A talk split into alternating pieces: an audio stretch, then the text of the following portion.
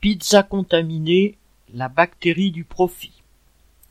L'Agence de santé publique a confirmé le lien entre la consommation de pizzas surgelées de la gamme Fresh Up de la marque Buitoni, une filiale de Nestlé, et des dizaines de cas graves de contamination à la bactérie E. coli. Une enquête pour homicide involontaire a été ouverte suite au décès de deux enfants. Ces pizzas ont été fabriquées dans une usine à Caudry dans le Nord Interrogés par des journalistes, d'anciens salariés ont témoigné des conditions sanitaires désastreuses.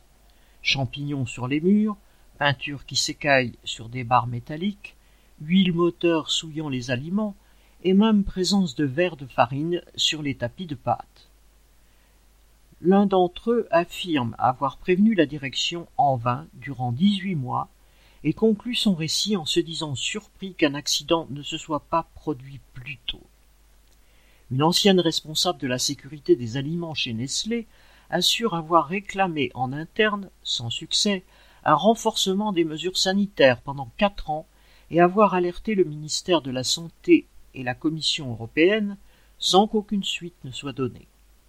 Il a fallu cette épidémie pour que les journalistes donnent la parole à des travailleurs qui dénonçaient les risques sanitaires depuis des années.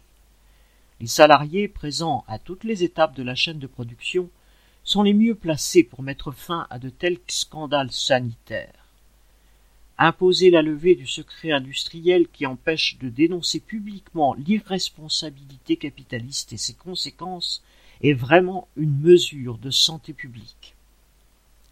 David Mencas